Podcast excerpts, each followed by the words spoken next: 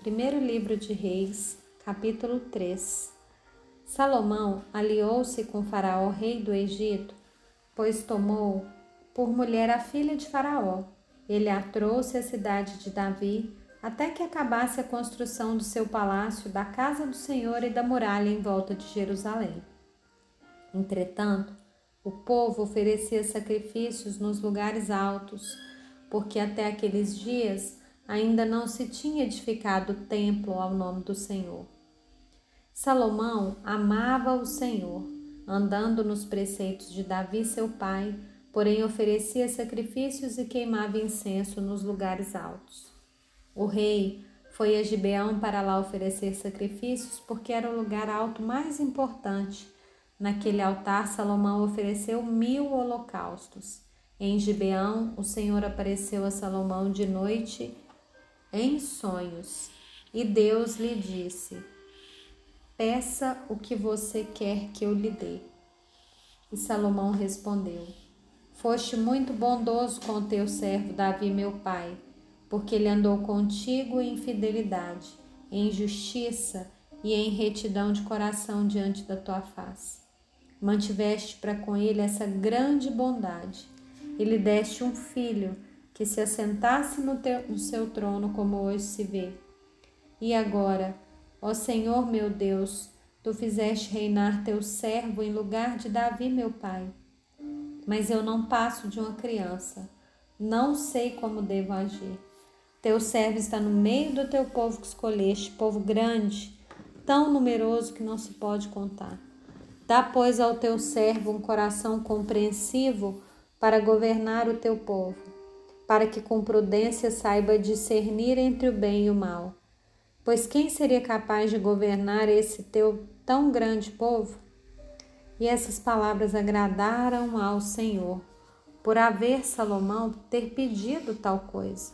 E Deus lhe disse: Já que você pediu isso, e não me pediu longevidade, nem riquezas, nem morte dos seus inimigos, mas pediu entendimento para discernir o que é justo.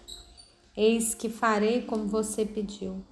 Eu lhe dou um coração sábio e inteligente, de maneira que antes de você nunca houve ninguém igual a você, nem haverá depois de você. Também lhe dou o que você não me pediu, tanto riquezas como glória de modo que entre os reis não haverá ninguém semelhante a você durante todos os dias da sua vida. Se você andar nos meus caminhos e guardar os meus estatutos e os meus mandamentos, como fez Davi seu pai, eu prolongarei os seus dias. Salomão acordou, e eis que era um sonho. Voltou para Jerusalém, pôs-se diante da arca da aliança do Senhor ofereceu holocaustos, apresentou ofertas pacíficas e deu um banquete a todos os seus oficiais. Então, duas prostitutas foram falar com o rei Salomão. Apresentaram-se diante dele e uma das mulheres disse: Ah, meu senhor, eu e essa mulher moramos na mesma casa onde dei à luz a um filho. No terceiro dia depois do meu parto, também essa mulher teve um filho. Estávamos juntas. Não havia nenhuma outra pessoa conosco na casa, somente nós duas estávamos ali. De noite, o filho dessa mulher morreu porque ela se deitou sobre ele. Ela levantou-se no meio da noite enquanto essa sua serva dormia, tirou o meu filho que estava do meu lado e pôs na cama dela. Depois colocou o filho dela morto nos meus braços. Quando eu me levantei de madrugada para dar de mamar ao meu filho, eis que ele estava morto. Porém, quando reparei nele, pela manhã, eis que não era o filho que eu tinha dado à luz. Então a outra mulher disse: Não, o que está vivo é o meu filho, o seu é que está morto. Porém, a primeira mulher respondeu: Não, o que está morto é o seu filho, o meu é que está vivo. E assim elas falaram diante do rei.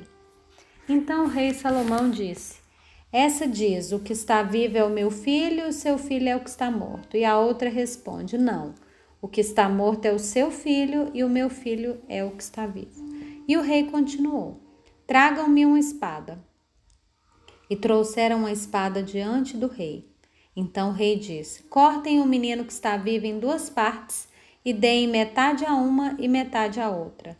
Então se aguçou o amor materno da mãe cujo filho estava vivo e ela disse ao rei: Ah, meu senhor, deem a ela o menino vivo, não o matem de jeito nenhum.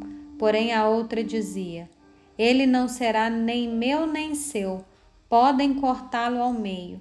Então o rei disse: Entreguem o menino vivo à primeira mulher. Não o matem, ela é a mãe do menino. E todo Israel ouviu a sentença que o rei havia proferido. E todos tiveram profundo respeito ao rei, porque viram que havia nele a sabedoria de Deus para fazer justiça.